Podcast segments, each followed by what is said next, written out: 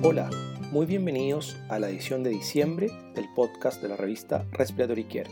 Mi nombre es Felipe Damiani, profesor asistente de la Universidad Católica de Chile.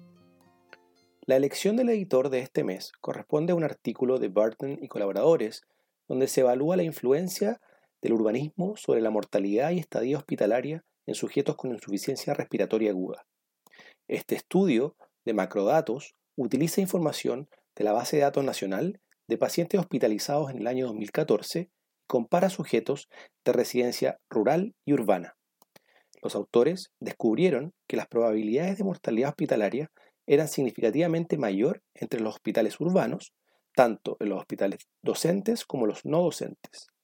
Estos hallazgos incluyen una serie de factores y los peores resultados encontrados en los hospitales universitarios son, a primera vista, contradictorios. Los hospitales docentes suelen tener conocimientos y programas de los que carecen los hospitales más pequeños. Sin embargo, el urbanismo constituye una población que típicamente tiene una enfermedad de mayor gravedad y comorbilidades más frecuentes como, como consecuencia de las desigualdades estructurales en la sociedad, lo que limita el acceso a la atención médica, la educación y el empleo, lo que al mismo tiempo aumenta la exposición a la contaminación y la violencia. Ben Kaluk y Shell Hammer escriben una editorial que revisa los determinantes sociales de la salud y proporciona algunos puntos a considerar para que los terapeutas respiratorios aboyen por cambios en las desigualdades en salud.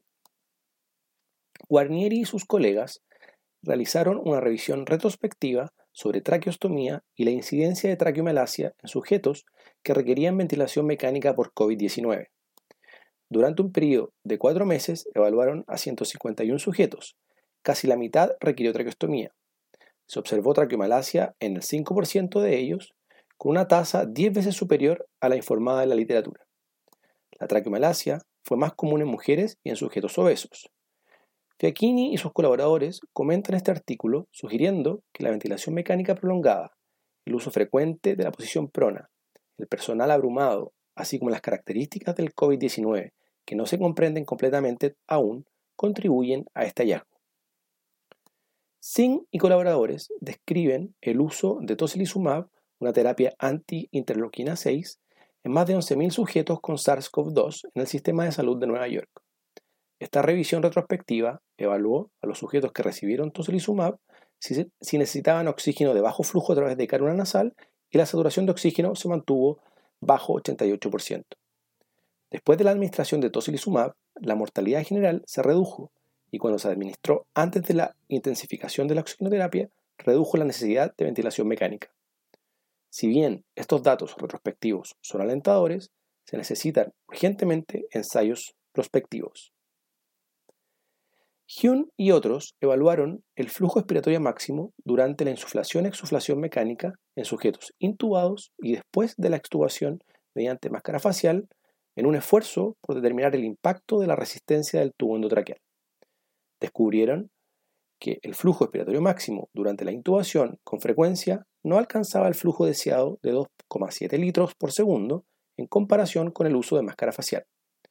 Sus hallazgos sugieren que se requieren presiones más altas para lograr un suficiente PEF en sujetos intubados. Nail y colegas realizaron un ensayo controlado aleatorio de cánula nasal de alto flujo, SINAF, y ventilación no invasiva en sujetos con COVID-19 para determinar el impacto en la necesidad de ventilación mecánica. El resultado principal fue la intubación a 48 horas. No hubo diferencias en los grupos antes de la aleatorización. Este pequeño ensayo, de 109 sujetos, no encontró diferencias entre las técnicas, aunque la SINAF se asoció con una tasa de intubación más baja en el día 7. Coliani, Alfonso y sus colegas realizaron un ensayo observacional prospectivo del uso de SINAF y SINAF combinado con CPAP en sujetos con COVID-19. Durante un periodo de seis meses, evaluaron a 113 sujetos en total. De ellos, 65 recibieron SINAF y 48 recibieron terapia combinada con CPAP. El resultado primario fue la intubación. Encontraron que el índice ROX predijo el fracaso de cualquiera de estos dos métodos pero solo encontró una tasa de intubación del 26%. Lester y colaboradores realizaron una encuesta en línea de sujetos con fibrosis quística, padres de sujetos con fibrosis quística y el personal sanitario en programas de FQ.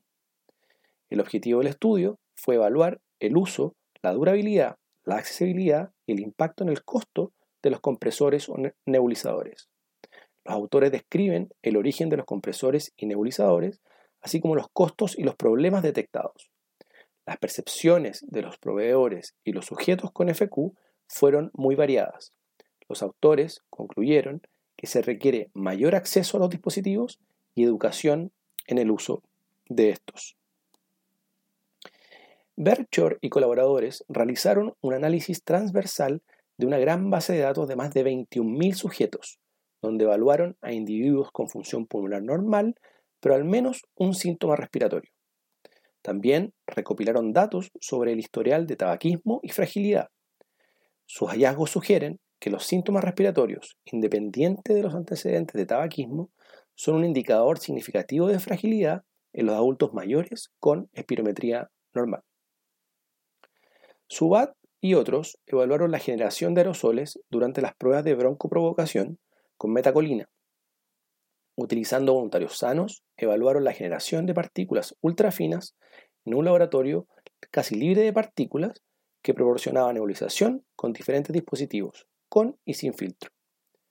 Encontraron altas concentraciones de partículas durante estas pruebas y que simplemente se mitigaba mediante el uso de nebulizador accionado por respiración y un filtro viral. Mustafa y sus colegas realizaron un estudio retrospectivo de pacientes pediátricos críticamente enfermos que requerían intubación en hospitales generales antes y después de un programa de simulación que incluía una lista de verificación de acciones críticas. Después del programa de simulación, el uso de un tubo endotraqueal con balón casi se duplicó y los eventos adversos se redujeron. Los autores sugieren que un programa de intervención basado en simulación puede conducir a una mejora en el manejo de la vía aérea respiratoria en pacientes pediátricos y eventualmente los resultados de los pacientes en hospitales no pediátricos. Munari y colaboradores evaluaron la escala MRC modificada y la prueba de evaluación de EPOC, o también conocida como CAT, como instrumentos para determinar la actividad física durante las actividades de la vida diaria. El objetivo del estudio fue determinar los puntos de corte para la identificación de la inactividad física. En ese sentido, identificaron que un punto de corte de MRC mayor o igual a 2 discriminaba el comportamiento sedentario, mientras que los puntos de corte de CAT mayor o igual a 16 y mayor o igual a 20 discriminaban la inactividad física severa y el comportamiento sedentario respectivamente. Bellinghausen y sus colegas contribuyen con un artículo especial sobre el papel de los terapeutas respiratorios en la recuperación de la UCI. Describen las experiencias de dos centros y revisan la literatura. El artículo describe el síndrome post-UCI o PICS y el aumento actual de sujetos con consecuencias a largo plazo post-COVID-19. Señalan que muchos síntomas de PICS son de origen pulmonar, lo que sitúa al terapeuta respiratorio como un miembro fundamental del equipo del PICS. Burnett y Sharp proporcionan una editorial de este estudio que describe el papel cada vez mayor de los terapeutas respiratorios en el manejo de enfermedades y muchas otras condiciones post-hospitalización. Chadbourne, Ford y Kaufman realizan un interesante artículo especial sobre la relación precio-calidad de la atención respiratoria abogan por un sistema para determinar y documentar el valor de los terapeutas respiratorios. El sistema pasa de simplemente documentar el tiempo de la terapia a un modelo de eficiencia y valor. Este modelo incluye una medida del valor proporcionado al sistema de salud, el valor proporcionado al paciente y el valor del terapeuta en esta función. GES proporciona comentarios adjuntos rastreando los orígenes de la profesión y el reembolso de la atención médica, así como la necesidad de que la profesión evolucione. El futuro de la terapia respiratoria está en los protocolos de la atención respiratoria centrados en el paciente que asignan la atención respiratoria a actividades respaldadas por altos niveles de evidencia. González Seguel y colaboradores escriben una revisión narrativa de los eventos adversos asociados con el decúbito prono. Los autores encontraron que las tasas de ocurrencia más altas fueron desaturación severa, barotrauma, úlceras por presión, neumonía asociada al ventilador, edema facial, arritmias, hipotensión y lesiones de nervios periféricos. Agarwal y otros proporcionan una revisión sistemática del impacto de la gravedad del asma en los resultados en sujetos con COVID-19. Describieron que la presencia de asma como comorbilidad aumenta el riesgo de hospitalización relacionada con COVID-19, pero no la gravedad de la enfermedad de COVID-19. Para recibir el contenido de este y los números anteriores de la revista, visite nuestro sitio web en www.rcjournal.com.